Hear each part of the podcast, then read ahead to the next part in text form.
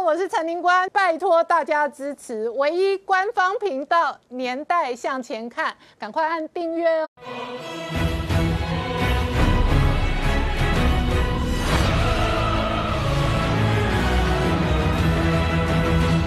年代向前看，向前看年代。大家好，我是林官，欢迎我们忠实观众跟粉丝朋友扫描 QR Code 订阅《年代向前看》YouTube 官方频道。我们看川普今天接受媒体专访的时候，他说支持台湾，台湾防疫工作做得很好，但是暂时没有访问台湾的计划。不过同一时间，台美的疫苗合作案现在看起来是可能有谱的。那同一时间，美国卫生部长也悼念了李登辉前总统，并且称赞他是伟大的这个民主的领袖英雄。同一时间，解放军在南海的动作呢，一方面直接呛瞎台湾，说准备实弹演习，但是另外一方面呢，南华早报哦这个透露的文章是说，解放军绝对不会率先对美军开火。然而，南海的诡谲状态哦，当然也影响了台海。这一次呢，共军的飞机直接飞越海峡中线之后呢，这个中国官媒直接呛瞎说，下一步准备直扑台湾而。来这样的印太局势哦，当然跟美国内部事实上也陷入大选的竞争也有关联性。八十三天之后生死一战，事实上拜登已经挑出他的副总统搭档人选了。那贺锦丽是一个相当特殊背景的这一个搭档，也因此呢，这一场选举也可能是反中跟亲中的对决。然后中国内部事实上，习近平哦也释放出来粮食危机的讯号，武汉甚至发出了一纸公文哦。那要求以后聚餐呢，如果十个人最好只点九人份的餐了。那这里头呢，仍然是中国的内部危机，可能造成全世界的政治变数。这背后会有多大的影响？我们待会要好好聊聊。好，今天现场有请到六位特别来宾，第一个好朋友汪浩大哥，大家好；再是财经新闻台北支局长石柏明夫先生，大家好；再是朱月忠，大家好；再是赖宇忠老师，大家好；再是吴杰，大家好；再是黄创夏，大家好。好，创夏刚刚看到的是川普跟阿萨的谈话哦，川普基本上是支持台湾哦，那同时称赞台湾防疫工作做得很好，但是短期内并没有访问台湾的计划。其实阿扎尔访问台湾在短短的三四天呢，其实台美之间的关系已经有了非常微妙而且积极性的一个变化。因为什么呢？川普呢接受了是美国比较保守派的广播电台的主持人，你知道这样一个访问，美国一个部长出去，这可事情主持人认为是这叫做重大的事件。阿扎尔访问台湾被美国视为重大事件，而这个重大事件里面，他接着就追问了，是不是川普有可能呢在年底之前来访问台湾，做一个历史性的访问？那当然，川普说现在是没有的，但是好像也没说死。可是川普在这个时候呢，特别强调，认为整个防疫支持台湾，台湾做得非常非常好。而且川普这时候还要再讲，他认为这个病毒就是中国搞坏的，所以还称它叫做中国瘟疫。中国病毒，然后他讲说他跟习近平关系再也不会这么好了。可是这个时候，后面对于整个中国的一个扩张、以疫谋霸这件事情，主持人又问了一个非常有趣的一个问题：你支不支持面对中国这样一个情势，在日本、南韩以及可能台湾放置高超音速飞弹，或者是让他们拥有核武？如果这种事情过去的话，通常是 no，就川普进来。说，哎，这个是一个重大的议题，未来两个月里面是可以讨论的重大议题，所以代表着整个情势、整个局面都会有更多的变化。而阿泰在台湾这边呢，也表达了美国对台湾的一个积极的支持。首先呢，他呢特别在这个演讲里面，在台大公会里面定调台湾的这个防疫模式叫做开放。透明和合作，这三种精神叫做台湾模式，而且他还特别的像说，美国永远知道有台湾这一个朋友，而且美国将毫不讳言、毫不隐晦的告诉全世界说，你们可以跟台湾在卫生方面来加以合作，这个挺台湾就把它更进一步的往前推了啊！当然后面呢也讲了。对于疫苗的合作呢，他会把它放在相当重要的思考。回去之后和幕僚讨论，所以台湾跟美国的疫苗将来是不是能够得到更多的合作或者更多的资讯和提供？显然阿萨尔也是给了台湾一个正面的一个答复。然后在可这过程中，阿萨还不止如此，还特别在这个支持台湾里面告诉全世界。台湾和美国为什么这么好呢？是因为台湾站在美国和世界的价值这边。昨天他在台大公会演讲之前呢，他先讲在演讲之前，容我先岔开话题。他是在昨天的时候在演讲之前，应该讲的是防疫的事情，特别称赞李登辉叫做伟大的英雄。嗯，在整个演讲开始之前，就称赞李登辉是伟大英雄。那为什么是伟大英雄呢？他今天去调阅李登辉，说是因为李登辉帮台湾建立了民主的一个传统，而这样一个传统是符合世界价值，也是美国所支持的。所以从川普到阿萨这几个访问，就告诉你说，美国认为台湾不管在防疫，在世界的价值里面，都跟台湾和美国是站在一起的。好，那这个王浩大哥刚刚看到的是川普本人跟阿萨基本上是称赞台湾的民主、台湾的防疫。那同时呢，他也这个本人亲自吊唁李登辉前总统。对，这个实际上在正常情况下，一个政府的部长来台湾访问也不是特别的异常，但是在这一次，第一方面，当然这个阿萨是一。台美断交以来访问台湾的美国行政当局的最高的官员啊，层级最高的官员。第二，这是在疫情的关键时候，他是美国主管卫生的部长，那当然是现在是美国也是最大的啊。国内的题目，台湾也是最大的国内的题目，在这个时候来访问，当然是非常的这个重要。嗯，当然，他也某种意义上代表了川普政府来这个呃，向李登辉作为一个呃呃告别或者是一个一个一个吊唁吊唁啊这样一个一个行为。那某种意义上也是整个对于这个过去几年台美关系的提升的一个总结，就是说呃，我们在这个台美关系。不光是在防御上，整个在价值体系上，在一个国际关系的参与上，都会有更大的合作啊。那特别是这个呃，在呃，川普决定退出这个呃世界卫生组织以后，那么美国跟啊台湾是少数将来可能不是世界卫生组织的成员嘛，所以在这方面有可能就是。有进一步的合作的可能性，这个是很明显的。当然还有具体的疫苗啦、具体的口罩啦、具体的各种呃产业链。因为川普整个现在是很明确要把医疗和这个药物有关的产业链要搬回美国，要在美国建立一个不依赖于中国的产业链。嗯，那我觉得这个产业链，美国的所有医疗体系，所有的一切都要全面去中国化。对，就跟干净网络一样。是，它的五 G 干净网。网络就是网络上的所有一切，包含伺服器、包含 A P P，通通都去中国化。对，然后它现在是整个医疗医药产业链也一模一样的要去中国化。而而这两个大的产业，网络产业和医疗产业的去中国化过程中，实际上台湾能够贡献的是非常巨大的关键的作用，因为很多东西台湾是能生产的，而且是。掌握核心技术的啊，那这个台湾能够跟美国合作生产的话，这个产业链是很完整的。也当然，如果能够把日本拉进来，这个这个三个国家在一起的整个这个产业链是有很大的国际的竞争优势的。那在这方面，我觉得呃，台湾当然政府应该跟美国、跟日本三方合作。尽快的在这，尤其在这两个产业啊，资讯产业和这个医疗产业，不光是药物，也包括医疗器材方面，能够展开更多的合作啊。疫苗也是。那另外一方面，呃，说老实话，这个美国这个国家对于医疗保健、医保的问题。无论是民主党和共和党，长期也都是不能很好的解决的问题。那台湾当然是正好是李登辉是在台湾这个等于是建立了一个鉴宝制度，而且被公认世界上领先成功的一个鉴宝制度。所以从这个意义上。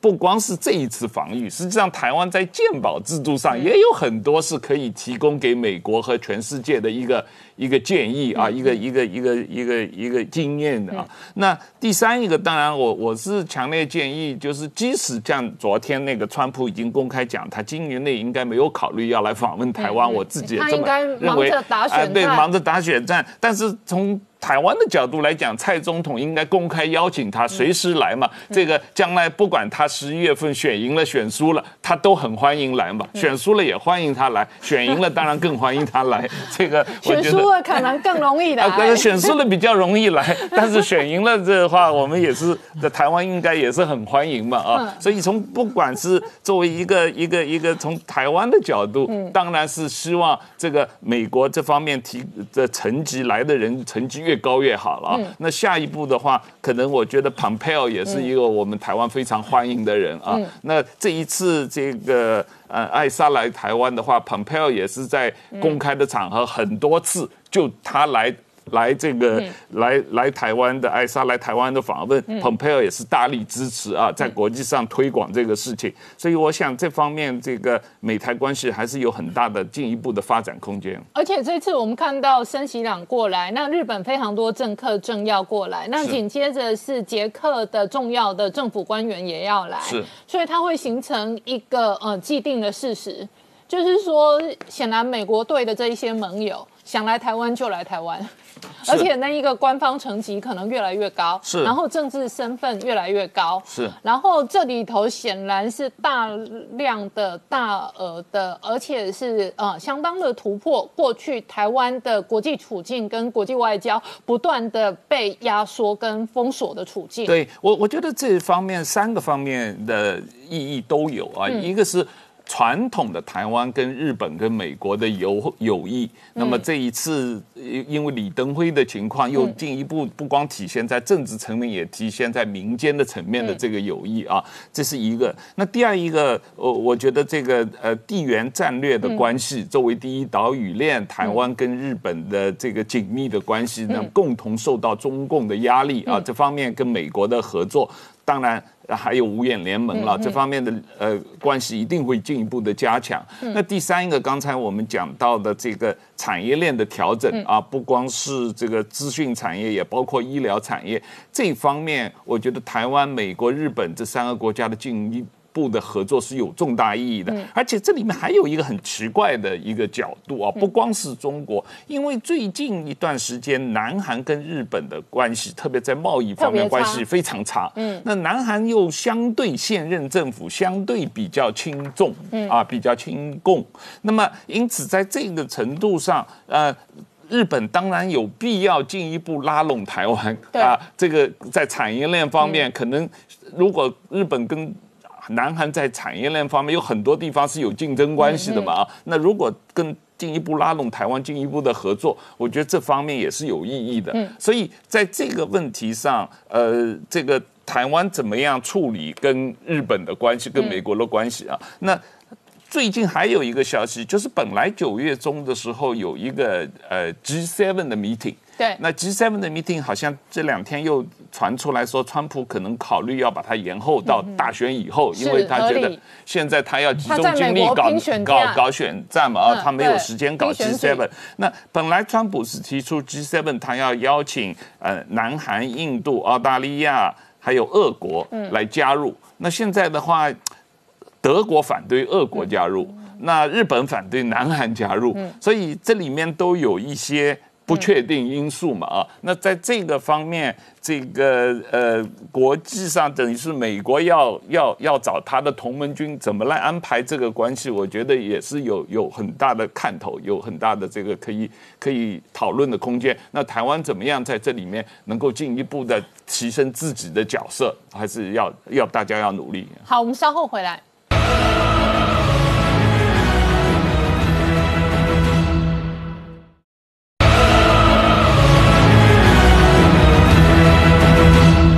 回到年代向前看的节目现场，我们今天聊的是川普今天接受这一个媒体访谈的时候，他说支持台湾，台湾做的很好。那这里头提及的是防疫的工作。不过，美国政界现在全面性哦，在民主的这一个意识形态当中，也不断的盛赞台湾是这个华人世界当中民主自由的典范。那当然哦，这个国务卿事实上是不断的公开痛批威权主义。好，是吧？明普，我们刚刚看。看到的是美国国务卿蓬佩奥的新的公开谈话，当然是批评中国的这个威权主义哦。然而就在这个同一时间，当时哦，在香港攻防的是黎智英跟周庭的言论自由。对我这两天前那个黎智英被抓的时候，我在这个节目上我说中国在搞一场造神运动。对，然后我说因为被抓以后，他的声望起来会成为香港民主化运动的一个代表性人物。嗯。没想到的国父，对香港意外的国父，没想到这个造神运动还是速成班，四十一个小时 就出来了，而且出来之后呢，发生了什么呢？是做成个大型的苹果日报的促销活动，对，然后一门的股票暴涨好几倍，这徐 黎智英身价涨了好几倍就出来了，身价。涨了二十亿。这是名利双收嘛，所以说很多这个香港的老板一说这种好事怎么赶不到我身上，这种感。所以说呢，我觉得这是习这个黎智英是大赢啊，大赢呢一定大输的人是习近平啊。哦，就是习近平。现在我我觉得这这几天我都感觉快失业了，因为我们是作为中国观察者这么多年一直在读共产党史、读国际关系理论，发现习近平完全是一个无头苍蝇，所以他根本他的那些。所谓的战略根本没有，就是说，完全这场整个这一场他虎头蛇尾的抓捕剧，完全不知道他想做什么。就是说，大家说有人香港是有这种保这个保释制度的，但是不可能。香港如果真是这么讲法律的话，第一是他抓林志英也是违法的，另外一个香港有去年有那么多学生。嗯，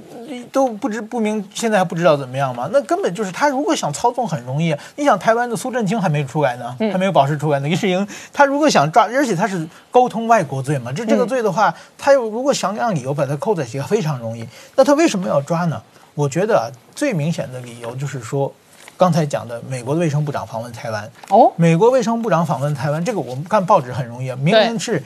一开始报纸版面，我的新闻是我写的，我写的报道是头版头条啊。对对对。然后黎智英、周挺被抓以后就换下来了，对对，就变成了他们头条。就是明明这几天全世界所有媒体的版面应该是台湾，他就硬生生的变成了香港。嗯。那么也就是说，其实呢，这次的美国的访台的突破是习近平对他来说是非常重要的事情，就是说。我过去讲过，台湾是一个国家，但是全世界都不承认它，这是一个国王的新衣嘛。哦，国王的新，现在突然之间，美国说了，哎，就是，而且见蔡英文叫总统，然后他们不管是在台湾还是在美国的这些政要人物，都管台湾是叫国家嘛，对，都用的国家，就是我们就光承认他是国家了嘛。嗯，就国王新衣突然有人叫破，他其实没有穿衣服啊，这个很重要。所以他赶快把李志英当做挡箭牌，穿衣服。对对对，然后他那边 就是把这个话题转移出去，不让全世界注意到这么办。但是这很明显就是说完全没有战略嘛，就是说他这个这种他现在抓这个黎智英呢，他的这个就是说不好处就是说他威权主义独裁呢靠威权靠恐怖政治啊，嗯，恐怖政治的时候你这种抓抓放放，特别是周挺已经好几次了嘛，大家慢慢就不害怕了，不害怕的时候你威权政治就搞不下去了。就像当年台湾二十八的时候，大家真害怕；到了后来美丽岛之后，大家就不害怕了嘛。陈水扁的蓬莱岛事件的时候，抓他一共在判住几个月牢，他在台湾到处去办坐监送别会、坐监惜别会，在台北到高雄，一场一场的几百人、几千人凑在一起啊。这这个时候就被抓的人也不怕了，光荣入狱，然后送别他也不怕了嘛。这样这样的威权就控控制。就是之坚持不下去了嘛。现在的香港，他这种抓抓放放、抓抓放放，他自己的威慑力就消失了，这是第一点。嗯。第二点，他虽然抓过放放以后，国际形象也很差了。现在全世界都在骂他。你你抓人，这是事实嘛？就看着就是好像是戴着手铐把一个父亲带着两个儿子，这是中世纪的那种抓人的方法。现在在电视屏幕照在全世界上，你自己的形象已经彻底完蛋了。嗯。那么还有一个，以后香港的警察也很难做事啊。就是我，我现在也是给人打工的嘛。我们如果老板今天给我指示让我向东，明天让我向西，后天再向南再北，我也干不下去了嘛。香港要抓他，那警察配了那么多人，也做了很多准备的了。然后你一下就放出去，所以说呢，你不管在各方面，他全是输。那我就观察习近平为什么这么做呢？对。他就是没有战略。我我后来我查，我过去有读那个有有关医学上的书啊，人的大脑里面有一块地方叫杏仁核，这是控制情绪的。对，这个有个别称呢，叫爬虫爬行脑或者爬虫脑，就是人在老祖宗的时候，在爬行动物的时候啊，还没有进化的一块东西。一旦它控制了情绪以后呢，就会做出很多非理性的反应。那么就是说，如果说把家里吵架，夫妻吵架把家里东西家具砸坏呀，什么去呃跟人一吵架拔刀杀人啊，这都是属于被这种爬行脑控制的。现在习近平就是爬行脑治国，他 突然之间发生什么大事，一反应就想起来就做一件事情，这这种事情以后，然后一看反弹这么强大，赶紧再撤回去，冷静下来。所以说呢，根本他是没有战略的。就是从去年开始，香港开始，就是你对香港问题，去年二月份开始香港这个游行反送中嘛，那个时候你想镇压也可以，你想疏通也可以，你想改法律也可以，他不做，做事是香港闹大，闹大以后呢，然后呢自己还不让不让不让，最后呢突然间六月份说我把法律冻结了，冻结以后呢又闹得很大，以后呢又撤销去了，对。然后呢，然后今年又说来国安法，对来国安法，就他去年先退，那如果退了之后又推一个，对，如果你是强硬，你就一直强硬；对。如果你是呃这个忍让，你就一直忍让嘛。他忍让一下，强硬一下，忍让一下，完全没有章法的。这过这么长时间，就完全可以看出，他现在呢，就是说，当然川普呢，好像也是乱七八糟的。但是川普的人说嘛，川普叫说大话办大事。对不对？所以川普他的这个方向是很明显的，而且他的做步都可以看到他的战略嘛。他想要什么，不想要什么，他的风险是什么，他这个中期目标、长期目标、短期都看得比较清楚。习近平他就是真正能过今天就可以，所以今天这个艾萨访问台湾，他把想把这新闻盖住，就把李正英抓起来，抓起来以后他也没没有怎么想好，然后现在又放出来，所以你看现在。这个习志英出来，李李志英出来和这个周周婷出来，他们都讲的我们继续努力，他们的支持者去迎接他，这一下子把香港的这种变成反英雄明变成星了英雄啊！所以说，我觉得就是说，真的，习近平他在不停的在下臭棋，一一个是一个败招接着一个败招，不停的在做下去。所以这样他他跟川普的对争以后的对立的话，这个爬爬行脑治国根本不可能是对手的。可是你觉得哦香港抓黎智英跟抓周庭哦，这个到底是港府的意思，还是习近平身边人的意思，还是习近平本人指挥操盘？我想做这么大的事情的，一定是有人给他提案，然后习近平同意哦才可以他点头对。你认为他他事实上至少有点头这件事？点头以后，而且他是缺乏想象力的。当看到全世界这么强烈的反弹，当看到就是香港市民去买股票、去买报纸的时候，他也不知道该不知所措了。然后大家知道，以后如果开始法庭抗争的以后，以后半年、一年的中国的所有的外交见面都说你要先释放黎智英啊。那日他他想访问日本，所有外交都走不动了，所以他实在不行，有人跟他说，他又去放，所以明明是很明显，他是一个没想好的决策。就很明显，很像股票市场的散户杀进杀出，对对就先最高，最高发现啊惨了，要赔钱了，套牢了，赶快杀，那也是爬行脑。爬行脑。好，广告之后再回到向前看，向前看不是爬行脑。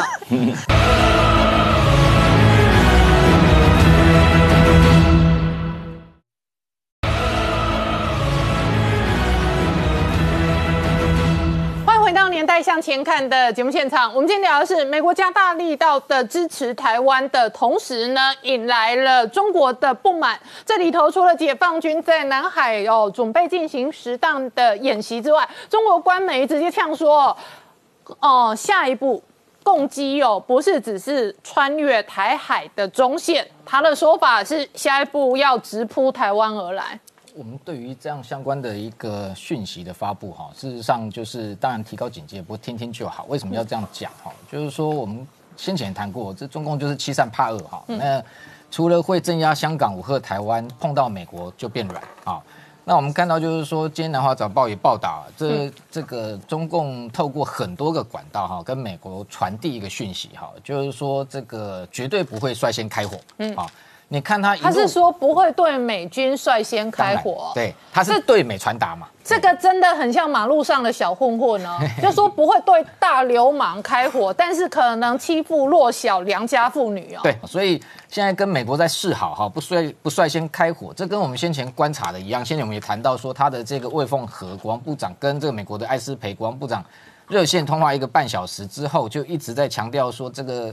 呃中国谁跟美国谁也不打倒谁哈，呃双方不冲突不对抗哈。那这样一个说法，事实上我觉得进一步就是也证实这样的一个南华早报这这个论调是正确的哈。但是你看。表面上这样讲，但是我们来盘点一下，他这个从今年四月以来，在台海在南海哈这样兴风作浪，呃，对台湾这个武吓，然后在南海这样的一个耀武扬威的动作，事实上非常的多啊。那我们从近的先讲好了，这个这个星期我们看到他在这个中共的央视又发布啊，他在这一个南海。的这个沿岸，那包含可能这个先前的这个雷州半岛的军演，那看到他的这个七十四集团军，然后这又在做所谓的两栖夺岛的军演，然后甚至说是这个夜间的两栖夺岛哈，在晨间就发起攻击。不过我们看到那个影片哈，进去看，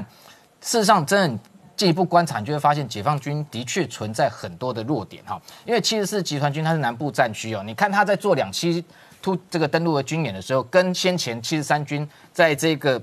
福建当面部署的部队，它的装备上就有很大的落差。那一段影片里面，你就看到它的这个两栖突击舰，不是先前它对外耀武扬威的零七五哈，或者是说这个零七一型哈，它是用零七二比较旧型的哈，而且它吨位小，它大概有三十几艘，能够搭载的正规的陆战队不多。而且画面里头哈，我们还看到居然有它的陆战队是徒手游泳登岸了。哦，你真的在两栖作战的攻击过程中，它在这个零七二配备的也不是像它在这个七十三军有所谓零五式这种两栖登陆车有防护的，它是用突击艇。你看到画面上这种突击艇，这个真正在这个两栖夺岛的登陆的过程中，事实上是非常危险的。你一遭遇到火炮，事实上马上就丧命。另外，他还这个直接徒手游泳上岸，这更是不可思议哈。所以你就看到他在七十四集团军的配备装备上面来讲。跟他在这一个七十三集集团军来比较，下面你就会知道说，这个装备事实上严重的不足。他的号称陆战队的这个兵力，事实上能量是很有限的。另外还有一个同时间也在进行的一个叫防空的这一个实弹的设计哈。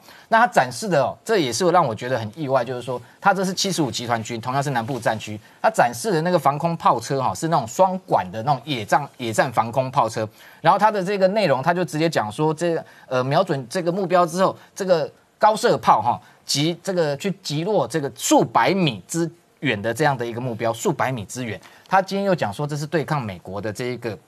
抵近侦察。我们要知道，这个侦察机基本上随便飞的高度，一定大概都是三千米以上啊，将近一万尺的高度，这是安全的高度哈，不会飞到那么低。你今天用这样的野战防空的火炮，这只能打什么？打直升机啊，啊，或者是说巡弋飞弹这种低空的。你要去对付美军的，我们现在画面上看到这种的。这种的根本是二战的时候在用的那一种装备哈，那过去我们国军事实上也有这个美军的 M 四两类似，这是属于低空拦截，根本打不到美国的侦察机，所以你就看到七十四、七十五集团军南部战区的装备，事实上是足足矮了东部战区一截。那用这样的一个武力啊，连你好歹这个基本上，譬如说红旗九 B 的防空飞弹或者 S 三百防空飞弹拖出来，也还对美国比较有一个威慑的一个力量。用这样的低空的野战防空火炮来讲。事实上是让外界看笑话的，哈，所以这也暴露出他们自己在南部战区，特别是南海那个区块，它的一个军力上面的一个弱点，哈。那同时间不要讲说这最近两个这个军演啊，一连串下来，我们从四月看到它这一个。利用疫情，然后出来兴风作浪。从辽宁号，我们的一个一个一个点，从辽宁号舰队四月的时候出第一岛链，绕一圈进入南海，然后利用美军的这个航母染疫的一个情况，然后他的这个山东舰也出来做起降的训练。然后你看最近他的零七五的两栖突击舰出海去进行海试，然后又说这个可以绕到台湾东部去攻击台湾什么宜兰哦幺五三。这个旅的这个新训师，好，然后零五五的这个大型的驱逐舰，哈，然后在渤海进行暗轰实弹射击，然后先前我们陆陆都有谈过，包含什么苏凯三十战机长城奔袭十个小时到南沙去，哦，进行相关的演练，然后包含它的轰六 G、轰六 J 的轰炸机在南海这个对空用空对舰的一个方式在进行打击，然后轰这个歼轰七的轰炸机，各式的装备讲出来，好像一连串，呃，这一个中共的军力非常的强大，完全不怕美国。好，结果你看整个下来，到最后没想到居然主动跟这个美国示好，好说我绝对不率先开火。那难道你这是在演一场戏吗？好，所以当然外界也会质疑啊，说哎，难不成这个中共事实上就是纸老虎？哈，很多人会这样认为。不过我保留这个选项，就是说有可能是，好，也有可能的确就是在演一场戏。但是第二种可能性我们不能排除，就是说从过去共军的这个不良记录来观察，基本上他是遇到硬他就变软。啊，遇到软他就吞啊，所以这样子一个得寸进尺的一个策略，基本上他现阶段来讲，有可能他是在拖延，他是缓兵之计，就是在等川普落选啊，在这现在的三个月，那他希望说用这样一个方式，然后他发现说美国居然玩真的哦，我只不过在演演，你居然来跟我玩真的，每天用侦察机来逼近我，然后让我这个开始都要进行所谓的防空演习，那他也开始担心，包含像美国国防部长艾斯培说。要打就要赢啊！好像美国真的有这么一回事，准备要做事要打中国，所以他开始担心，也怕在这个时间点会爆发冲突。特别是现在对他来讲，海空的兵力绝对是没办法跟美军做对峙。那这种情况之下，他只好拖，然后只好放软，然后看情势，拖到三个月之后，如果今天川普当选，他希望可能华府对中国的整个战略又开始有跟循臆测，开始会变软，然后那时候可能。在台海问题或南海问题上面，美国不会那么强力介入的情况之下，它的狰狞面目又会再次露出来。不过我们要强调就是说，不要小看北京，也不要误判现在华府。反中跟全球反中的这一个浪潮跟气氛哈，特别是川普这一连串下来做事情都是有节奏的，而且他的战略一步一步提出来。美国过去我们观察，他基本上他的军力部署是配合他的战略指导。今天战略指导相关的报告一公布，美军的部署跟后续的一个。军力的强化一定会一步一步到位。赖老师怎么观察？我想哈，就是说现在这个发展的确就像说那个在之前，例如说在三四月的时候，当包括说那个罗斯福号航母它不是染疫的问题，然后也的确在那个整个西太平洋的那个巡弋上面，美国就剩剩下美利坚号这样一个两栖攻击舰，它的这个战斗群在那边兵力相对薄弱。那我们就看到中国它不仅在台海哈，那就说三月就开始在台湾有非常多的这个骚扰，同时它在四月还搞出一个什么这个叫做碧海二零二零。的这个呃，他们叫做维权演习啊，哈，维权任务。那那个不仅把这个在三月的时候就把日本的这个呃驱逐舰把它给撞伤，然后还那个撞成那个越南的渔船哈，那还去威胁包括说马来西亚等等这些的地方。那但是等到这七月，嘿，美国开始回来了以后，特别是美国就开始那出动三三个那航母群，其中两个航母群还两次进出南海等等。那在这个时候，忽然发现老共啊，他之前讲了很多东西啊，他说什么要那个对付美国或者是怎么样，发现他是夹着尾巴跑啊，他就开始去回避这个美国的 这个呃的的那个军队哈，然后现在开始又出现就是说，哎，那有一个说法就是美国现在就是想要去那个呃找机会要那个呃对老公开战，好，因为他们讲说川普他可能选选举那个选情不好，所以想要利用这样的一个方式来。强化他自己在美国选举上面的那个有胜获胜的可能性，所以他们现在应该怎么样呢？要有战略定力，要有战略耐性，一切等到十一月以后再说。但我觉得这个说法比较像是怎么样呢？像是说啊，他为了自己现在那看到那个美国的军队过来夹着尾巴跑哈。来来找个借口，就是说我现在我暂时那个不要因其风，好，那因为我有战略那个耐性，我并不是打不过你，我先跑掉，我是因为我有耐力，我知道说你的计谋是怎样，我就先离开，我识破你的东西。但实际上我觉得完全是相反，因为他基本上是掩饰他自己本身能力不足的问题。但另外一点就是说哈，我觉得现在在讲到那个呃军事上面那个部署里面哈，那个呃特别是那个 Asper 他在呃。好几次的那个演讲里面，他除了提到说他呃，因为应该是在两个月前，他有提到他在这一年他有什么样的成就之外，另外他也多次提到就是说。中国要怎么样把中国视为美国现在整个军队他的那处理的那个那个最优先的顺序？所以说，美国的确他现在所有的这个呃资源上面的投放，以及他在那个资源上面的准备来讲，都是以中国最最优先。那在这个地方来讲，就出现一个很有趣的问题，就是说，美国原来他在那个冷战的时候是以这个苏联对抗苏联为主，那即便是在冷战结束了以后，他在欧洲那个地方对俄罗斯那边还是投下他不相当的兵力。那但是呢，一方面是说那个冷战结束以后，对欧洲的威胁已经不是那样的那么明确了；二方面是在于说啊，美国和呢欧洲，特别是德国之间的关系啊，现在呃，因为德国它在国防资源上面的投入似乎没有美国他认为的有有到位的这样的一个状况。好，美国现在大概在两个月前，川普忽然讲说，我从德国撤军，然后德国很生气，然后有一些的那个内部也有一些讨论，就说你怎么可以这样不跟德国讲？但是后来发现怎么样呢？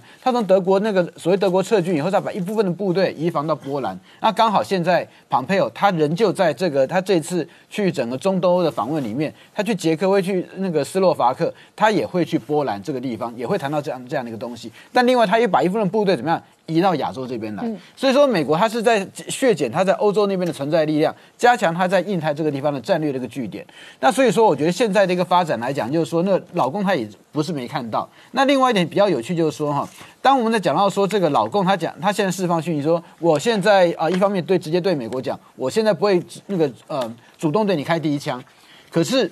我们又看到在印在那个中印边界里面。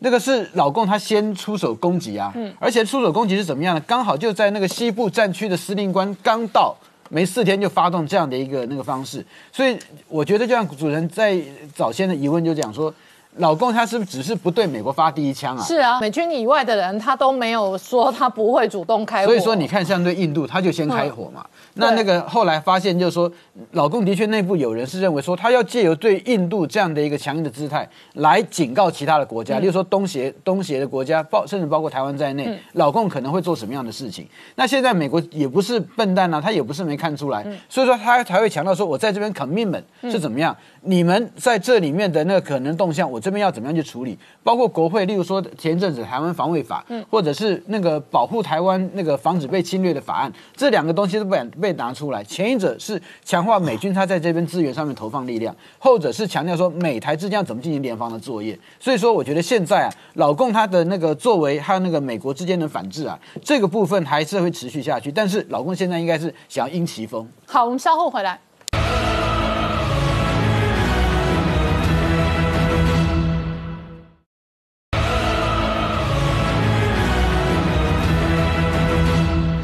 回到年代向前看的节目现场。我们今天聊的是台美关系不断的越来越紧密的同时，美中关系是长期持续的恶化，而且月中今天有一个最新的 UBS 的资料。非常值得大家看哦，他做了很多相关的调查，其中一个部分是有八成的美国企业直接撤出中国。啊，确实哦，这次瑞银的这个调查其实范围非常非常的广泛哦，除了美国企业之外，还包含了北亚，也就是日本、韩国以以及中国自己在地的企业，他都去调查，而且调查的对象都是这些高阶的这些企业主哦，哈，所以我们看到这个报告里面呢，提到说。哎，有哪些企业你打算离开中国的？哇，结果这个出数字出来真的是有很令人惊讶。好，其中就美国的部分呢，有大概有百分之七十六是正有打算，又或者是正在做打算要离开中国。好，那再来呢，北亚的企业，好，就日本、韩国的部分更高达百分之八十五趴，哇，不得了。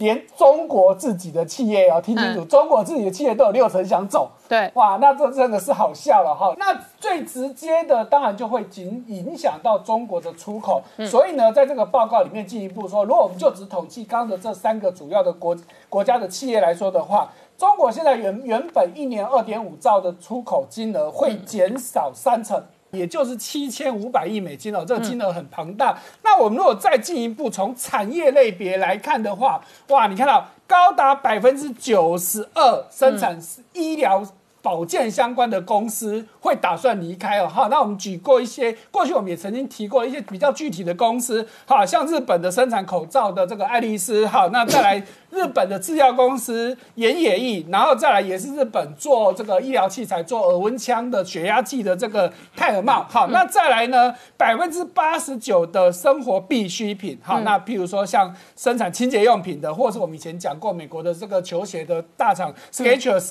好，那在科技业就更不用说了，百分之八十我们讲过啊，三星啊、苹果啊等等，一坨拉股我们就不用一个一个讲了哈。那再来非必需品的部分，好，这个 Sharp 嗯做家电的，好，那再来还有像我们之前也讲过的生产玩具的孩之宝哈，美国的公司。那工业的部分有百分之六十九想搬走哈，包含日本的这个化工厂中化，还有法国的这个雪雪铁龙汽车哈，这个也都是我们以前节目讲过的。那材料部分有百分之五十七。哈，很有名的日本的住友橡胶也打算搬走。好，那再来呢？这些公司打算搬到哪里去？哈，哎，有点出乎意外的，居然高达百分之二是想到美国去哦。好，那八十二趴到美国。对，大概是这个报告因为是以美国的企业被访的居多，哈，所以八十二趴到美国，三十八趴加拿大，二十九趴日本，二十三趴的墨西哥。好，那再来就是北野，如果是就北亚的。跟中国的公司想到哪里去？北亚当然就是日本嘛，日本当然就想回日本去。那其他就是到越南去。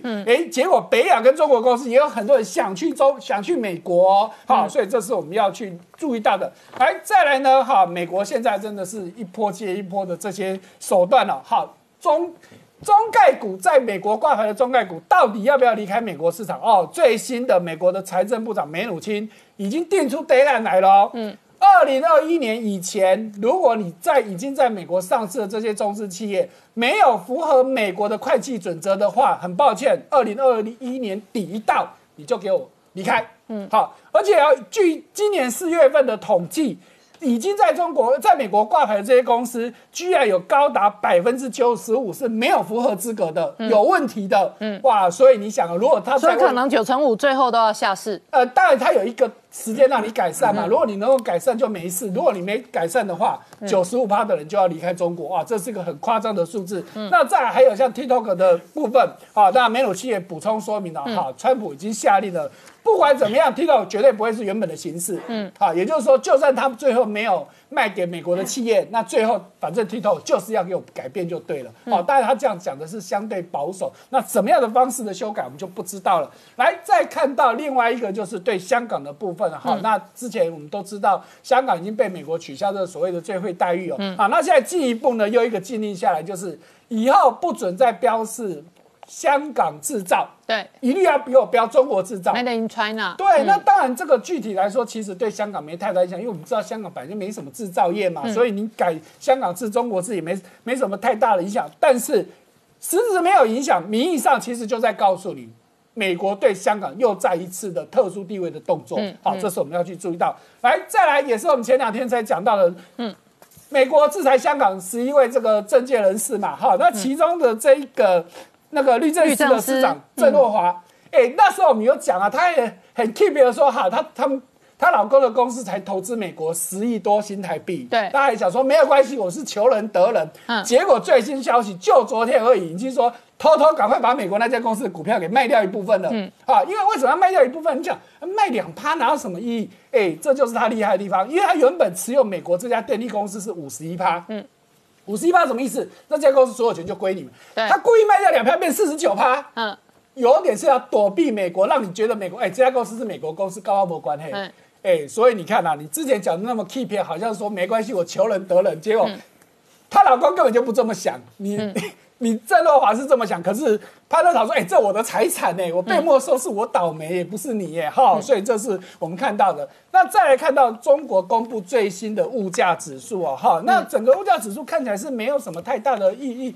比较夸张的是这个猪肉啊，哈，这个中国的猪肉七月份的价格居然比去年同期暴涨了八十五趴，嗯，哇，这是吓死人了。因为七月大淹水啊。对啊，这很大的可能都有这个，而且在之前的这非洲猪瘟的问题，其实一直都没有结束嘛。好，那再还有一个数字就比较矛盾的，就是中国统计局说这个鸡蛋的价格是下滑的，可是中国的农业部却说鸡蛋是上涨的，而且涨了三十四趴多。哎，你中国两。个部会，结果这个数据是不一样的，这比较矛盾哦。好，那再来还有一个就是我们台湾的部分对于中资的认定，哦，准备会有一个很重大的修改。我们以前认定说超过三成以上是是中资，那问题怎么去认定三成？那我们比举比较具体的例子，好，就是台湾很有大家常常在买的这个虾皮，好，虾皮名义上是新加坡的公司，嗯，可是呢，它背后的大股东是腾讯，腾讯，好，那问题是腾讯背后又是中资嘛，嗯，所以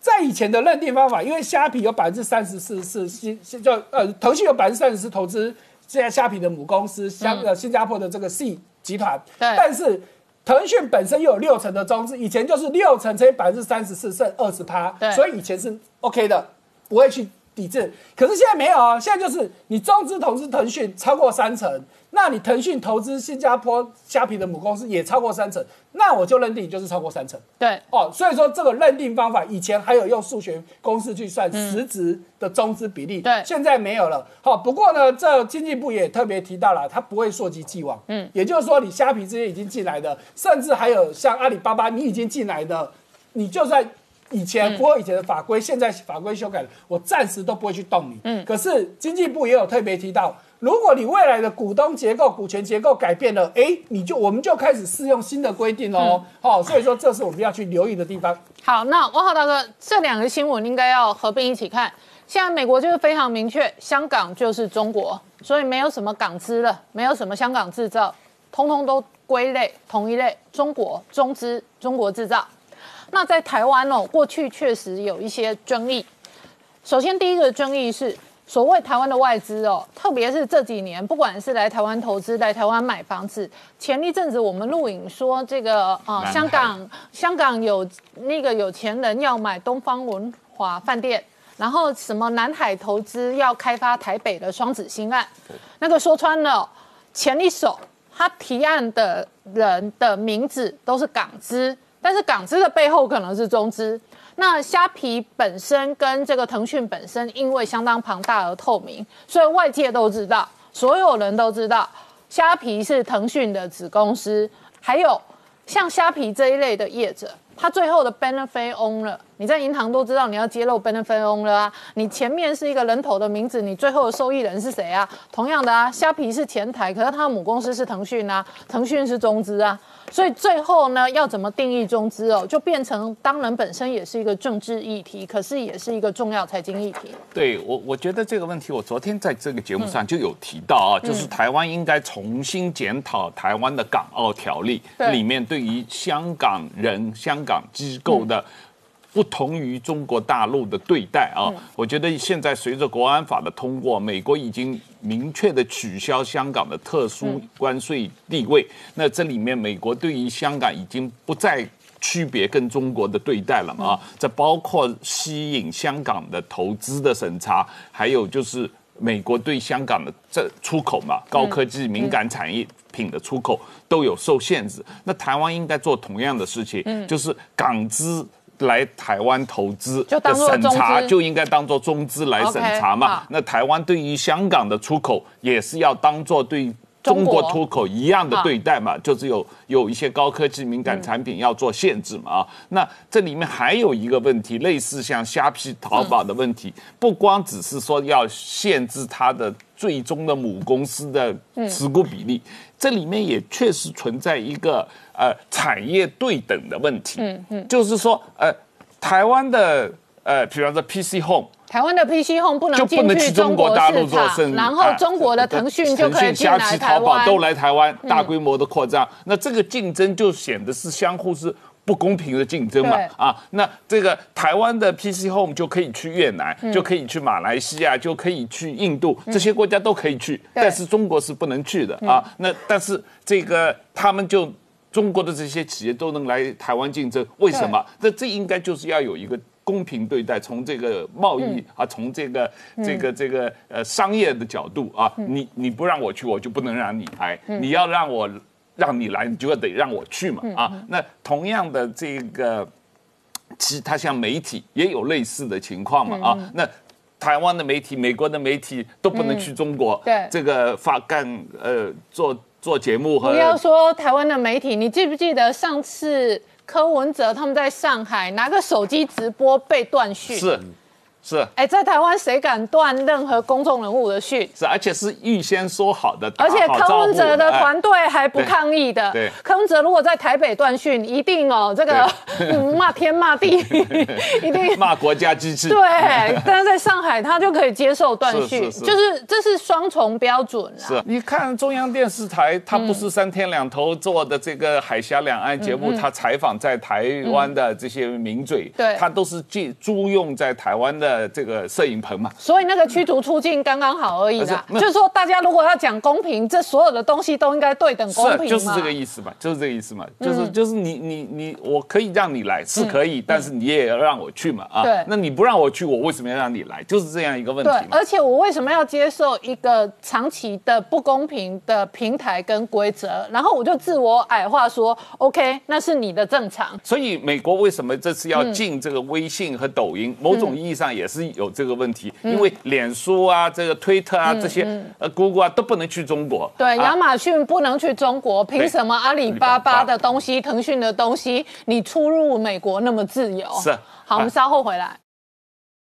Hello，我是陈宁官，拜托大家支持唯一官方频道《年代向前看》，赶快按订阅哦。Hello，我是陈宁官，拜托大家支持唯一官方频道《年代向前看》，赶快按订阅哦！欢迎回到《年代向前看》的节目现场，大家好，我是宁官，欢迎我们忠实观众跟粉丝朋友扫描 QR Code 订阅《年代向前看》YouTube 官方频道。我们看美国倒数八十三天要选举，今天拜登的搭档贺锦丽出现。那他出身加州，他非常特殊的人生背景，使得外界观察这一场共和党跟民主党的。战争本身也是中国议题的战争，而反中跟亲中在对决的同时呢，川普接受媒体访谈，他直接说，如果拜登当选，那中国将拥有美国，而且美国人以后都要跟着学中文，所以他在美国某种程度确实也有贩卖行销芒果干。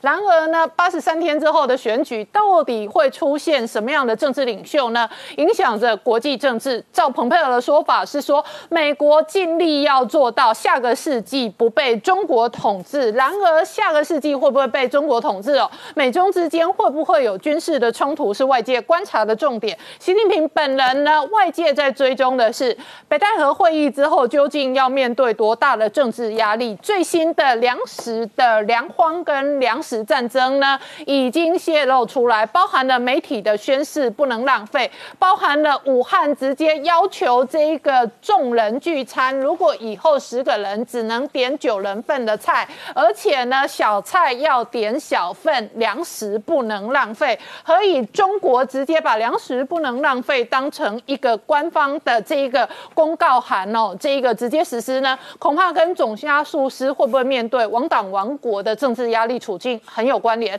而这背后会有多大的影响？我们待会要好好聊聊。好，今天现场有请到六位特别来宾，第一个好朋友汪浩大哥，大家好。再来是产经新闻台北支局长石板明夫先生，大家好。再来是朱一中，大家好。再来是吴家龙，大家好。再来是吴杰，大家好。再来是黄创夏，大家好。好，我们先看川普接受媒体的访谈，他说拜登如果当选，中国将拥有美国。创下刚刚看到的是川普接受专访的时候，他说如果他没有胜选的话，那中国将拥有美国，那美国人就好好认真学中文。距离美国总统大选只剩八十三天了，而这个整个选举基调呢，亲中和反中也成了川普和拜登的一个主要的核心。所以川普接受专访的时候讲说，如果拜登当选的话，中国将拥有美国。中国是希望拜登当选的，而只要拜登当了美国总统之后，美国人都要去学中文了。而在这样一个川普在攻击拜登亲中的这个状况之下，拜登公布他的副总统的人选叫做贺锦丽。这贺锦丽出来之后，哎，整个这个情势就更复杂了。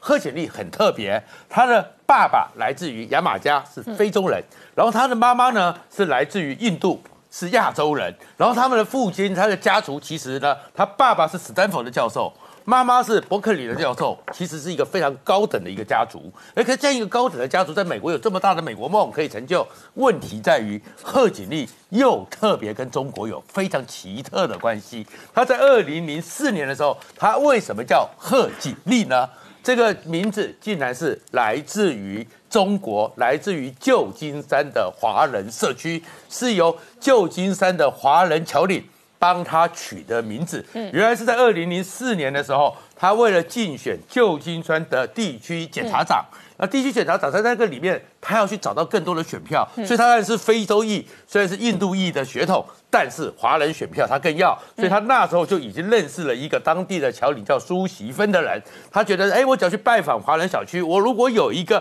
中国人的名字，他们会对我比较亲近，嗯，所以由苏习芬帮他取了叫做贺锦丽。他本来还觉得说他爸爸妈妈呢都是大学教授，史登佛的啊，就是伯克利的啊，他说要用会。但是是因为朱锡芬的女儿叫做贺丽龙，跟他讲说我的名字就有个丽，就所以呢，我可以用我的名字。所以你看他的名字从此之后这十几年来就叫贺锦丽，有一个中国式的名字。而且到了二零一一年，他开始成了这个更大的检察长的时候，他在加州在旧金山这边重用华人的检察官，加强华人聘用懂华人的公务人员。所以他跟中国关系又特别好，也因为这样子的话，所以他跟中国关系也变得很特殊。这两年的时候呢，二零一八年的时候，他会主动致函莱克希泽说：“我支持你们对于中国对不公平贸易，中国对智慧财产权对美国的一个侵夺。”但是，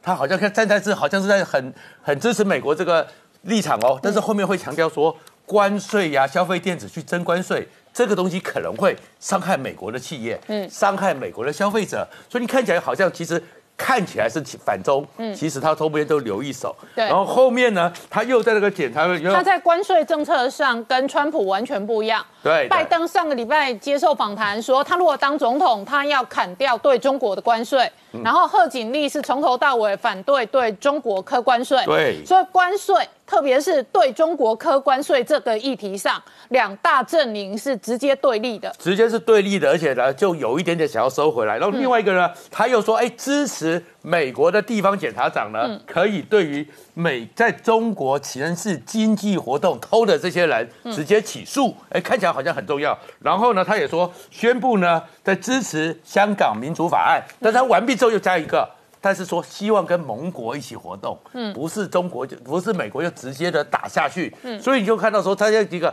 看起来他的态度其实跟亲中是更一致的，而面对了拜登和贺锦丽的这样一个结盟呢，川普呢已经更明确的宣布了他将来第二任总统的六大承诺，嗯，第一个当然就是战胜中国病毒，第二个恢复国家繁荣，让整个美国要成为世界的药局。所以，对于这个解药分配的川川普都会加更多的努力。然后接下来就是恢复工作，让美国的白人有更好的工作。然后这个时候，蓬佩奥特别接受访问，说其实呢，川普和蓬佩奥现在有个使命，这个使命是什么？再也不跟中国妥协，再也不受中国主导，而且要让二十一世纪、二十二世纪整个世界不会被中国所统治到。好，那我请教一下汪浩大哥哦，这个蓬佩奥这几天公开的说法是说，下个世纪希望哦不要被中国统治。那这里头在美国很鲜明的，拜登如果当家，跟川普如果当家，我们已经可以确定的是，他们的中国政策显然会有差异。那拜登这一次挑出来的这一个搭档人选，出身加州。加州事实上有非常多华人，所以贺锦丽拥有一个中文的姓名。过去显然他有相关的支持者，那他也有非常特殊的混血背景。你看他的肤色很鲜明，就是非洲跟印度的混血儿，而他呢也是台面上的政治人物，直接拥有一个中文姓名。不看他的脸。当你看到贺锦丽这三个字的时候，他事实上也像这个哦中文的人的这个一样。他如果刊登某一篇文章在台湾的报纸哦，大家一般人看到这个名字可能会觉得他是一个华人呐。那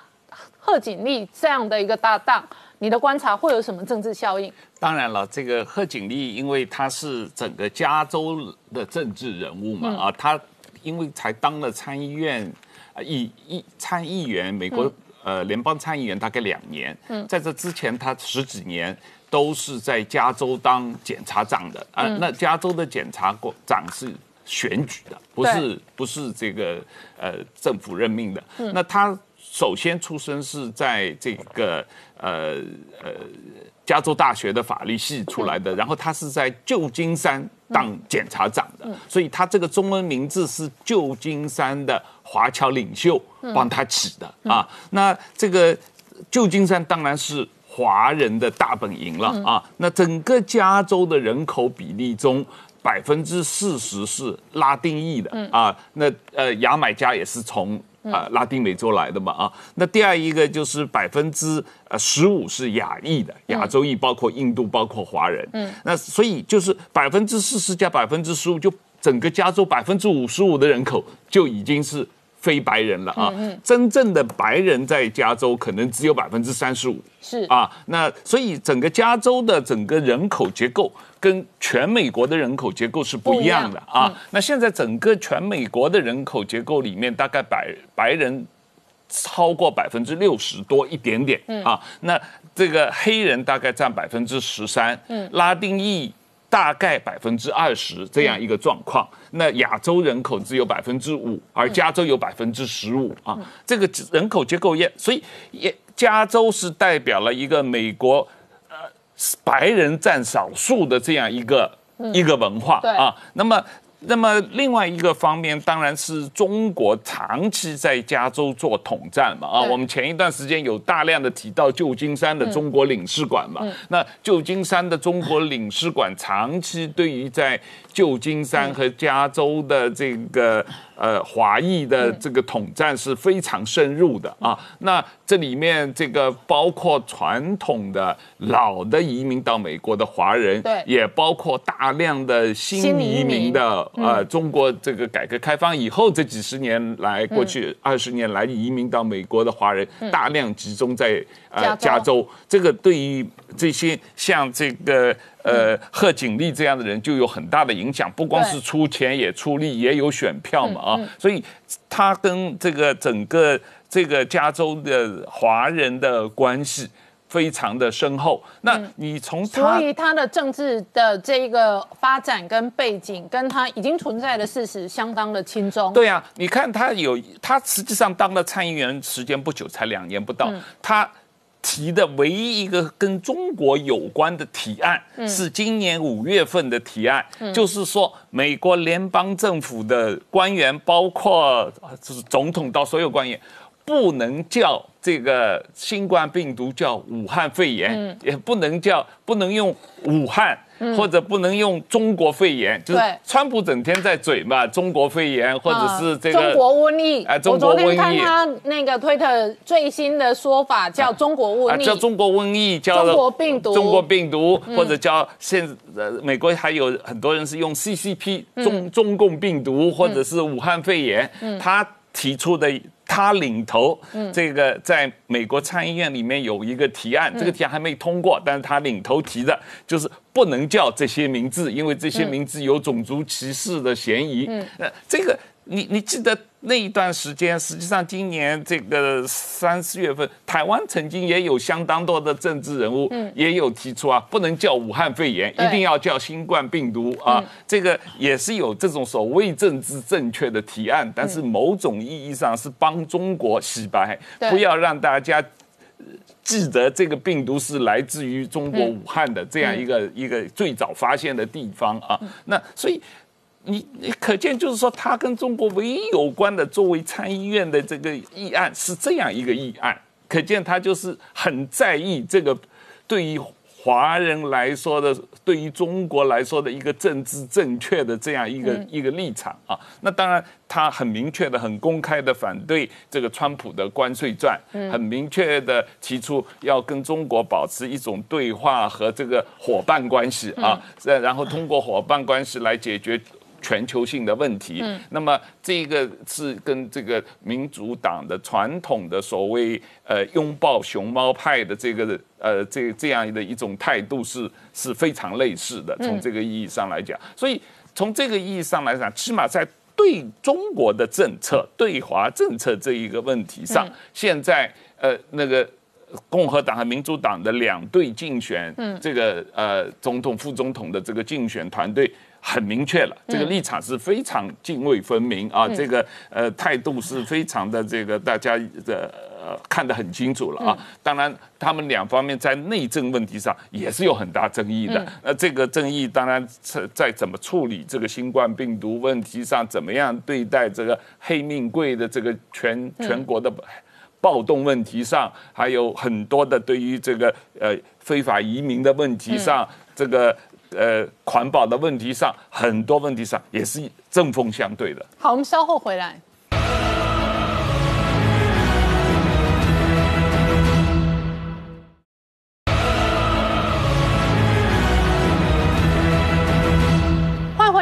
《向前看》的节目现场。我们今天聊的是川普接受访谈的时候，直接扬言，拜登如果当选，中国将拥有美国。那他对美国人喊话说，以后要好好学好中文。不过同一时间呢，习近平是喊话。那这一个未来哦，不要有任何粮食跟餐饮的浪费。习近平一喊话之后呢，武汉立刻贴了一个这个餐饮协会的公告，要求大家以后点餐最好都点小份的或者半份的。如果有十个人的聚餐，没关系，就点九个人份的菜就好。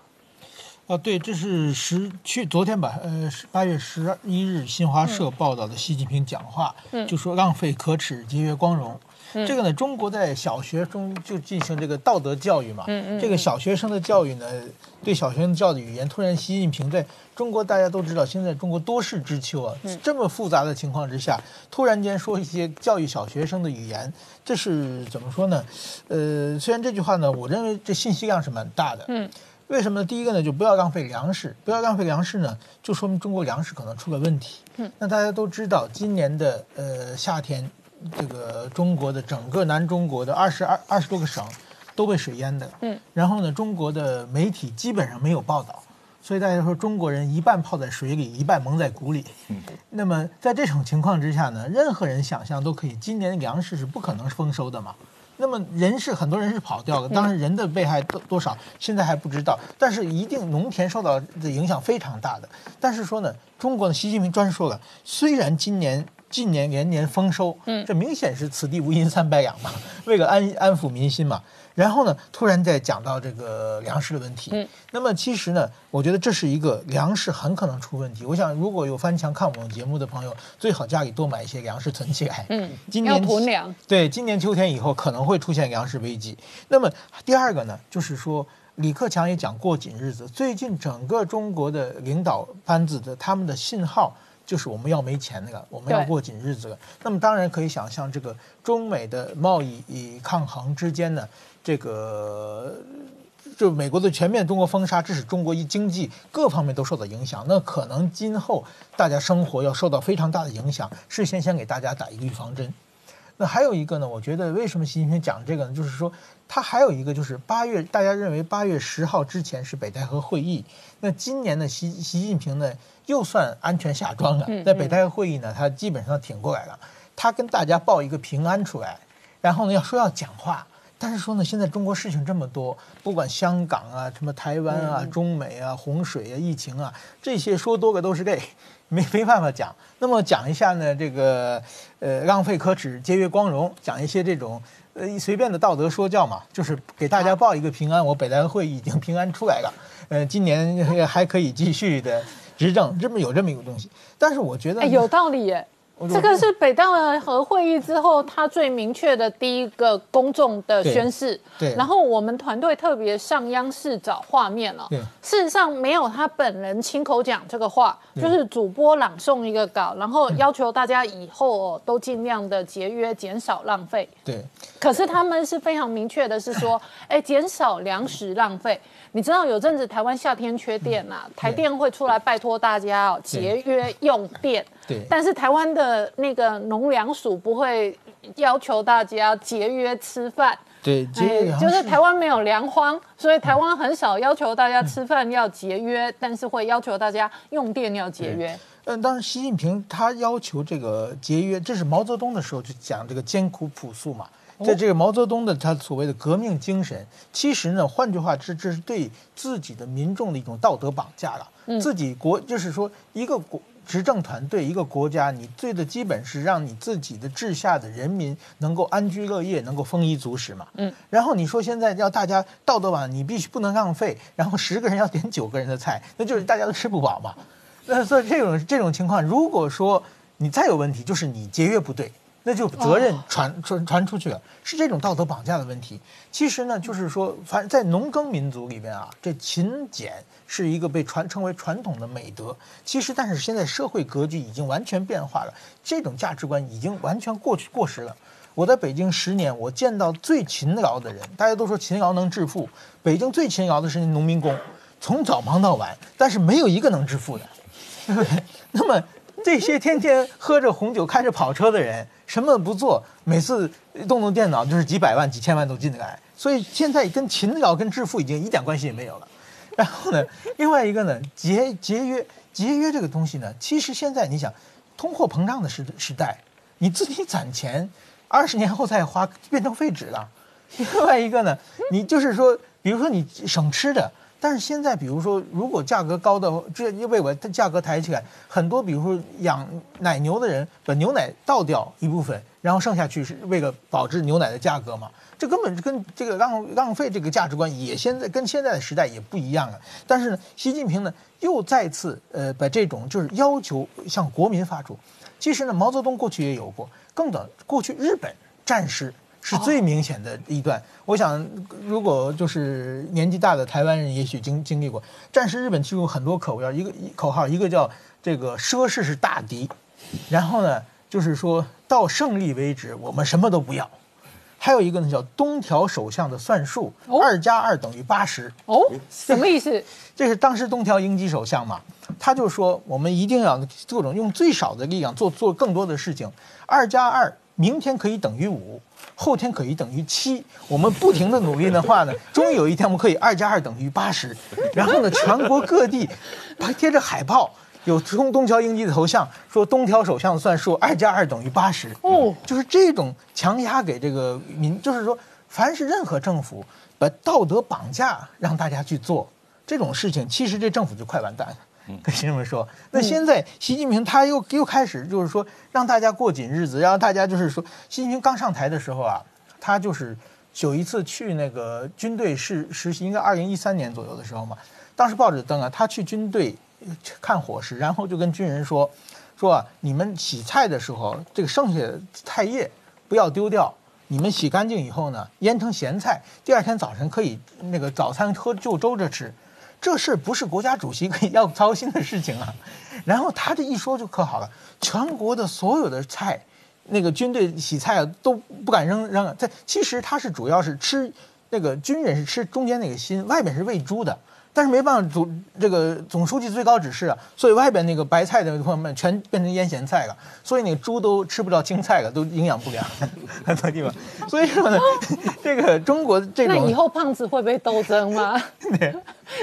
呃，所以所以说，我我觉得就是说，习近平他这这种讲话呢，就是其实是这个国家现在已经呃各种问题问题太多了，所以讲这个问题信息量很，就是说，呃可以说他这执政团队已经没有什么好的办法来处理眼前的危机嗯。那所以你认为中国今年会有两荒？那习近平现在所走的每一切道路、每一切做法，都复制当年毛泽东。对，像复制毛泽东，但但是说毛泽东毛泽东也有遇到粮荒，而且有大饥荒啊。但是毛泽东的时代，他有绝对的权威，媒体是就是那那时候没有不可以上网，没没有这个网这个没有各种信息，而且习近平的威力，习近平对国家对军队的掌控能力，要比毛泽东差得远得远。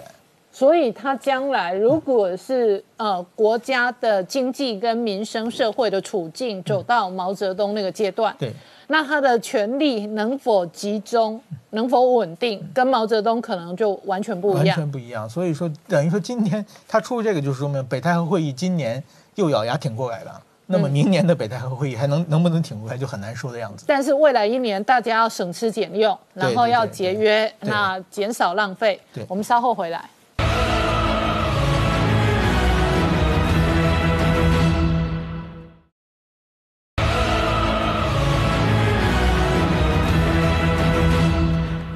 年代向前看的节目现场。我们今天聊的是川普本人接受访谈的时候，他说，拜登如果当选，中国将拥有美国。那美国人以后要认真学中文了。不过同一时间，川普本人最大的选战挑战之一，除了疫情，那核心的本质当然还包括经济。好，各位观众朋友，我刚刚播的这一段，事实上是川普本人在他的竞选的 YouTube 频道上面播放的广告，但是确实这个是他最近的政治核心的主轴。那他也。将这一个主轴诉求他的选民，所以我们刚刚讲到，川普连任的过程当中哦，那这几乎是一场政治的对决，挺川普或者是反川普的对决。川普现在已经进入选举的模式，嗯，他除了讲他自己的愿景、政策方向之外，我们也要看到他现在面对民主党的这个挑战。民主党基本上有两个大招，我们讲第一招呢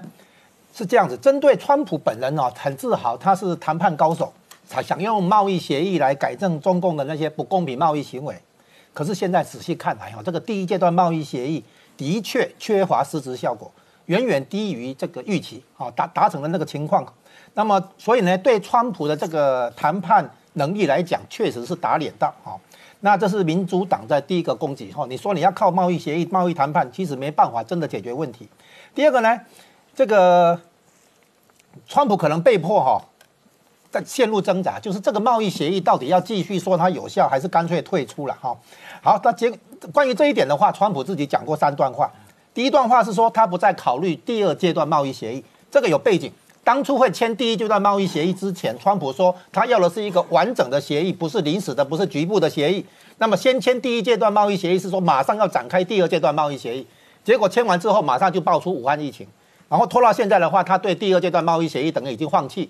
这个呢就表示他对贸易谈判已经不再有那么强的信心了哈。然后第二段话呢，他说啊，这个第一阶段贸易协议其实已经没有什么意义。再来更具体的讲，他说新冠疫情哈让美国严重受伤。即使再签一百个贸易协议，也没有办法弥补这个损失。那这些谈话呢，我们在媒体上都看得到，应该可以看出来，川普已经在做好一些心理准备。大概第一阶段贸易协议，他准备要放弃了哈，食之无味，弃之可惜。那么我们现在发现，民主党来这个攻击他川普的这些做法，坦白讲还是成立的了哈。那么民主党的第二招是这样，就是他知道川普的连任的这个竞选策略。就是把主要的疫，因为疫情了哈，疫情的主要责任要归咎于中国，然后疫情造成的那个经济衰退、大幅失业这个东西也要归咎于中国，主要责任了哈。虽然他自己的也多少有一点责任，那么民主党知道这一点，所以民主党先下手为强，民主党也表现他很反共，在国会呢推出一个又一个的跟中共对抗的法案，也包括支持台湾的法案，还有香港啦、新疆这些法案都是。那么民主党对川普哈这个攻势呢，它主要是讲说哈。川普的反共是反假的，只出一张嘴，没有具体的行动。那为什么会这样呢？因为香港人权跟民主法案去年十一月下旬就通过，可是川川普迟迟没有制裁。新疆的法案也是通过，可是香港都哎那个川普都没有采取制裁的行动，哦，是有签署法案，但是没有。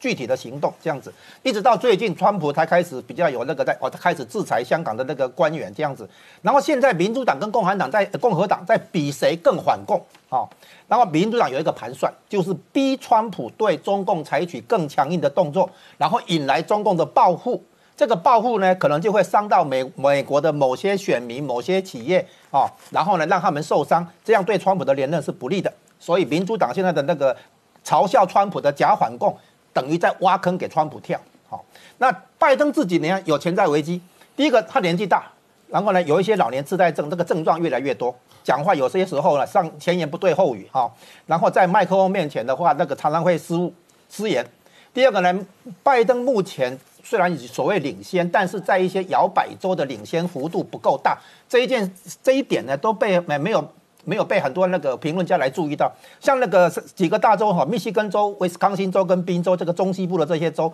它的领先幅度坦白讲不够大啊。那理论上留下川普啊后来居上的这个空间，好，再来从武汉病毒实验室出来的那个人号称有带一些资料，这个东西呃川普还没有拿出来用，好，那选战开打之后，川普肯定集中火力来打中共，好，因为川拜登跟他儿子过去跟中共有很多来往，很多关系会被掀开，所以呢，川普。把打中共等同于在打拜登的亲中共，哈亲中。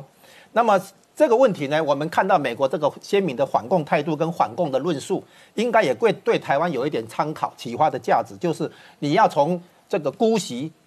转到觉醒，好认识到中共的这个对于民主自由的这个威胁。同一时间，明姐，外界今天事实上也追问川普哦，究竟？到底赞不赞成日韩哦拥有核武？那川普事实上也没有把话说死。对，事实上川普答复这个议题哈，我觉得他的确还是有他一个蛮聪明的一个手法哈，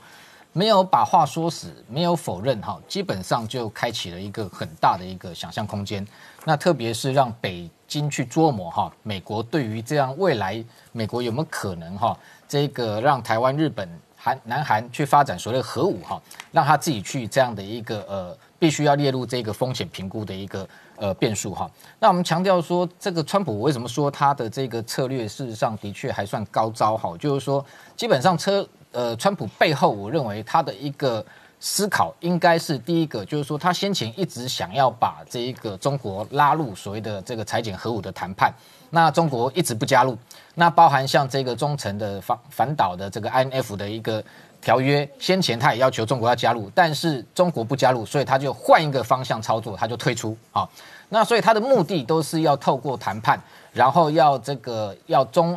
俄、美三方，然后坐下来，然后把包含中程飞弹把它裁减掉，包含核子弹头把它裁减掉，用这样一个所谓的谈判的一个方式哈，那去这一个压制这一个。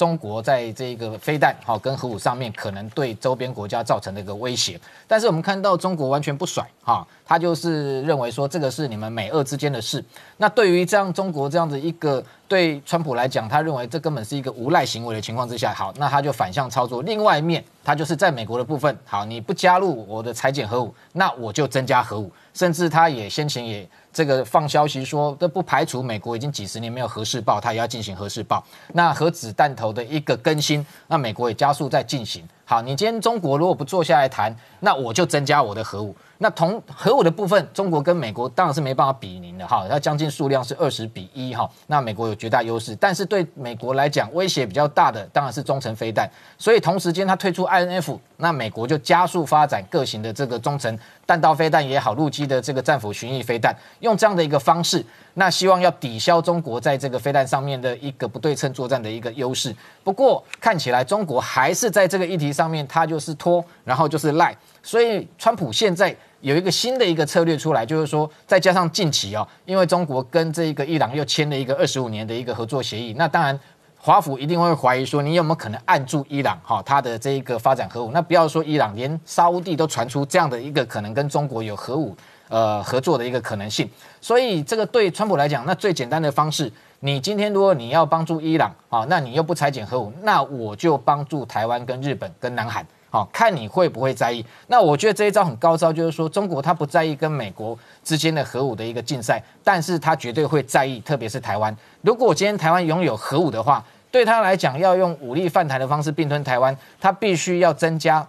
列入一个非常非常高的一个风险评估，好，那可能对于他要用这一个来统一台湾来讲，更加的困难。那过去我们观察就是说，本来台湾事实上早期也秘密发展过核武，那后来这个因为包含像这个张张先义叛逃的事件等等，后来美国这个等于说阻止了台湾的核武的发展。但是今天如果说美国把这个门先打开一点门缝，哦，也都不用去讲说我会不会同意台湾，啊，那或者是说。这个是不是会直接协助台湾？只要说他不反对，那北军就必须要去思考说，那有可能美国会按住台湾。那台湾事实上也不用对外直接公开说我有或没有，事实上跟以色列一样，保持一个模糊的一个战略，让北京必须要思考说有可能有哦，这对他来讲就是一个非常非常大的一个贺阻。那更不用排除说，更不能排除说，如果万一未来中美之间哦，美中之间直接的军事的冲突，好，那更。有可能美国事实上，当然台湾跟日本都不可能再排除在外的哈。那有可能美国它就用过去核武保护伞的一个概念，同时它过去我们看到一九五八年金门炮战的时候，直接就进驻核武到台湾，所以这样不管是直接呃用它现有的核武，那这种空射型的这种战术核武，随时几十个小时内就可以运到台湾，这是一种方式。另外一个就是让你台湾自己去发展，甚至我在旁边偷偷给你一些技术，你有一天很快，事实上台湾绝对有这样的一个能力哦，我们的核武。专家还很多哈，那有这样的能力可以发展出核武，所以对于北京来讲，这一个招，这川普这次出这个招哈，他非常难接。那未来他必须不断的去揣测、去揣摩，有没有可能台湾已经这个在美国的协助之下拥有核子武器？那未来在对于说这个对台湾要进一步用武力的方式解决，他必须要列入这个核武的一个变数。好，我们稍后回来。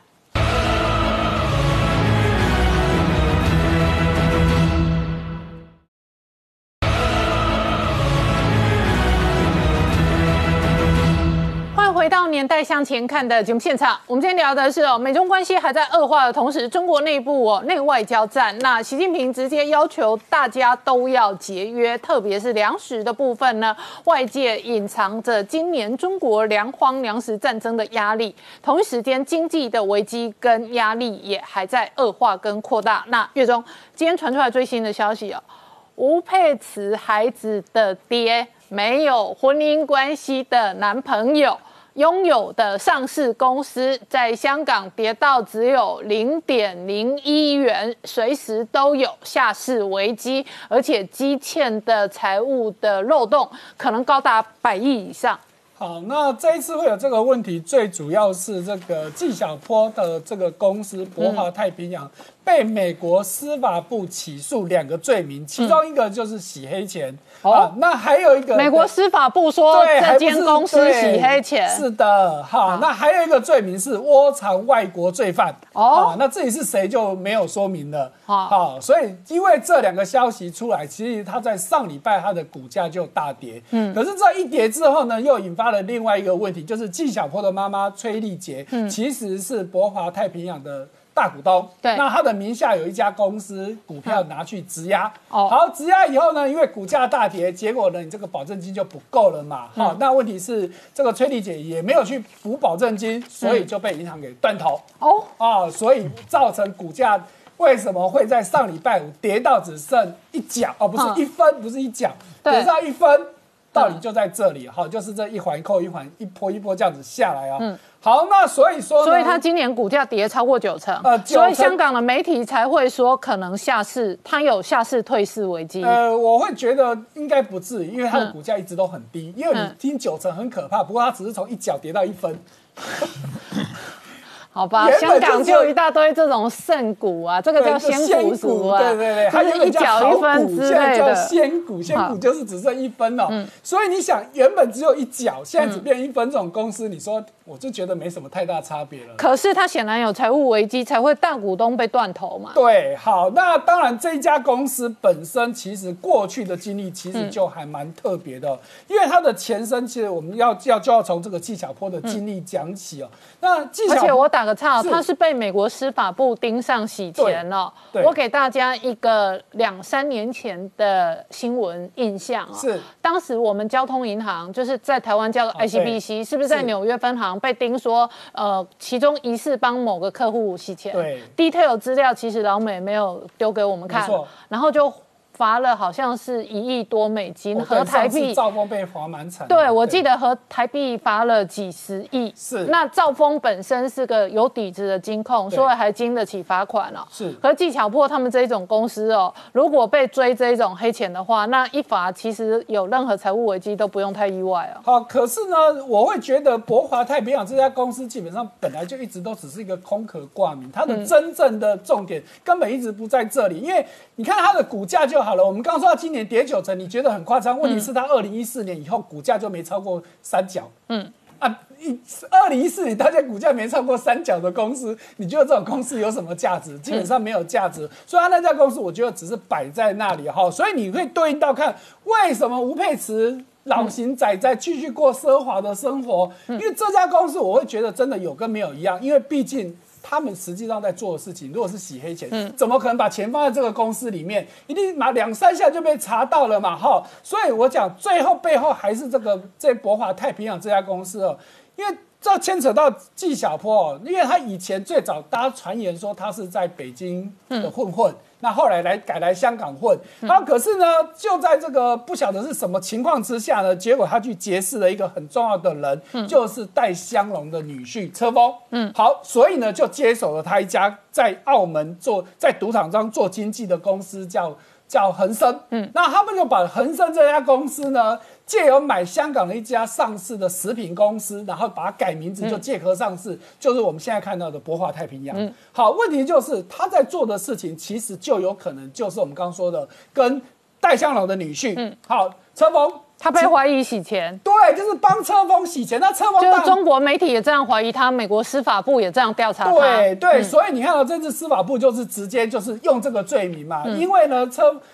最主要因为。纪晓波他自己本身是什么来历，一直都是个谜。他爸爸到底是谁，没有人知道。那你能够跟车峰能够有上这些关系，显然纪晓波也不是单纯的混混而已，单纯的混混也不可能是这个样子哦。好，那很重要的就是纪晓波在过去就被传言帮中国的五大家族洗钱哦，哪五大？张高丽、曾庆红、刘云山、贾庆林跟梁光烈这哇对，很大咖嘛。所以回到一个问题，你看到我们刚刚提到，他过去帮人家洗钱是动辄几百亿美金，所以你现在说传言他有一百亿的负债啊，不管是台币或是港币，相较于过去可能动辄好几百亿，搞不好上千亿美金都有可能。那这些钱基本上其实没有那么容易被你查到的，所以我会觉得说，今年就算这家公司垮了，可是你光看到为什么吴佩才可以老神在在，而且更重要的，我们都知道吴佩慈帮纪晓波生了四个小孩，也没有结婚，那其实早就已经在告诉你，吴佩慈其实很就是一个很重要的关系人，你就不要说他有帮忙洗钱，他至少是一个很重要的关系人，或者某一些财产移到他身上的话，可以做财务的断点。我们稍后回来。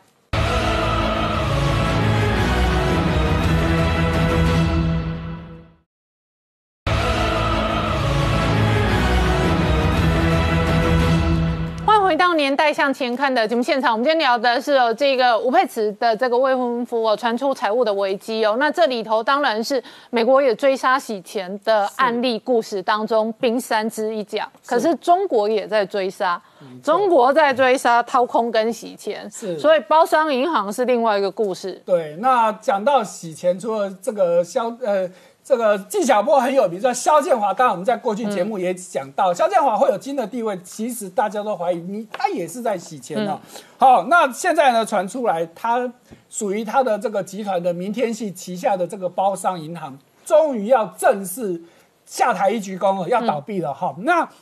有什么特别的？因为这家公司是中国一九九八年以来第一家真正倒闭的银行。嗯，在以前倒掉可能就跟台湾一样，可能找另外一。家公司就把你盖瓜承受，可是这一次增加就彻彻底底倒闭倒闭了，而且哦很夸张，它倒闭的时候呢，还有一千五百六十亿的这个债务，人民币债务的黑洞。OK，那他怎么做呢？其实就是肖建华在过去的他成立了一堆的空壳公司，嗯，那这些空壳公司就跟这个包商银行借钱，嗯，那借了以后当然都不还嘛，嗯，好，所以呢，肖建华自己的这个整个明天系集团就握有。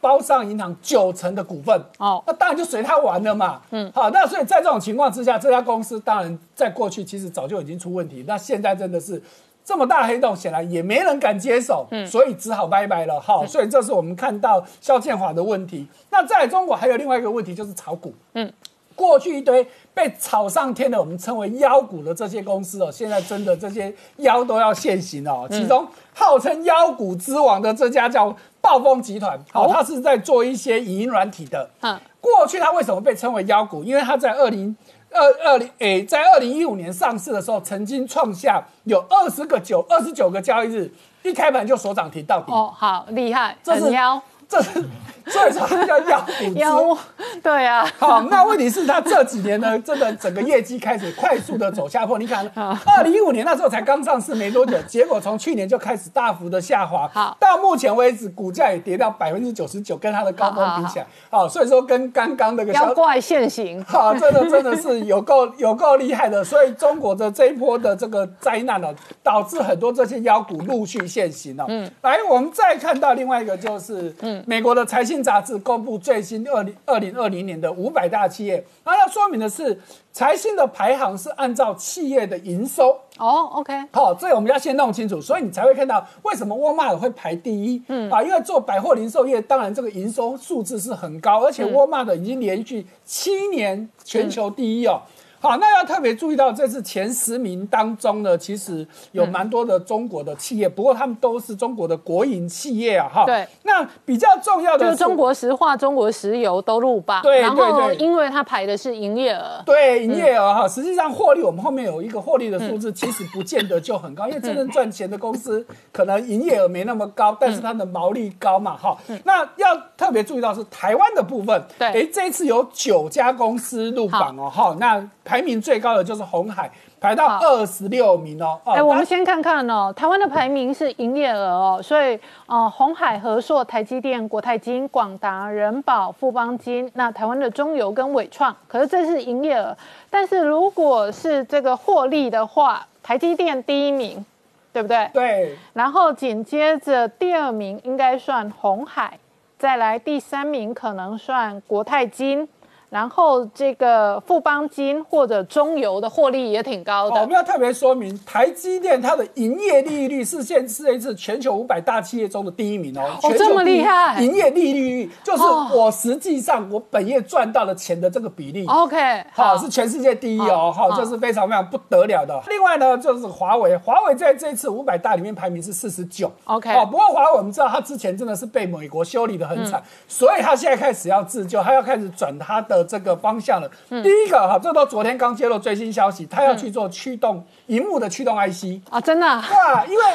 华为要做 IC 呀。对，那因为其他东西都不能做了嘛，因为他发现中国的这个部分的自制率只有五趴，他觉得有利可图。因为其中很多台湾的厂商，所以这个消息出来，台湾的大厂联友今天股价就大跌，那就被打到了。我懂，对，就被打到了。哎，我先打个岔。是。华为若驱动 IC 不见得多强，是，但是中国市场以后可能强迫用它，那联咏的中国市场以后可能哦就得吐出来了。吐出来，因为中国要扶持它嘛。是，就是说，是华为做的产品并不一定比联咏做的好，可是中国会让华为的产品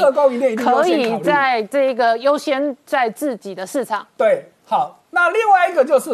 华为要跨足无人自驾车的市场，好、可是它做的东西呢是所谓的这个镭射雷达，也就是我们做无人车有一个很重要的技术，就是你要发射一个讯号，接收回来来判断这个。对方在外面的状况是怎么样？那以前都是用所谓的毫米波，但是华为现在呢，他自己在透露，哎，大家都不晓得他在成都有一个厂，而且有一万个人专门研发这个东西。嗯，那所以他会把未来把自驾车的这相关的雷达的成本压得很低，所以今天在台股当中相关的概念股反而都是涨的哦。其实因为华为准备要跨到这个市场，未来会提供一个相对便宜的技术。好，今天谢谢大家收看《年代向前看》，也提醒我们忠实观众跟粉丝朋友扫描 QR code 订阅《年代向前看》YouTube 官方频道。我们同时在 IG、脸书、推特还有 Telegram 上面都有官方的账号，欢迎观众朋友分享、订阅跟追踪。谢谢大家收看，谢谢。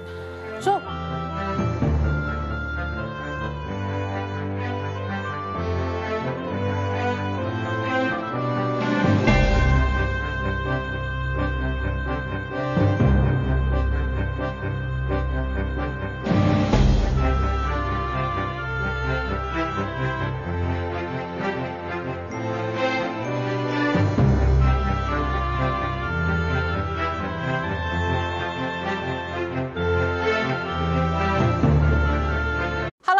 陈林官，拜托大家支持唯一官方频道《年代向前看》，赶快按订阅哦。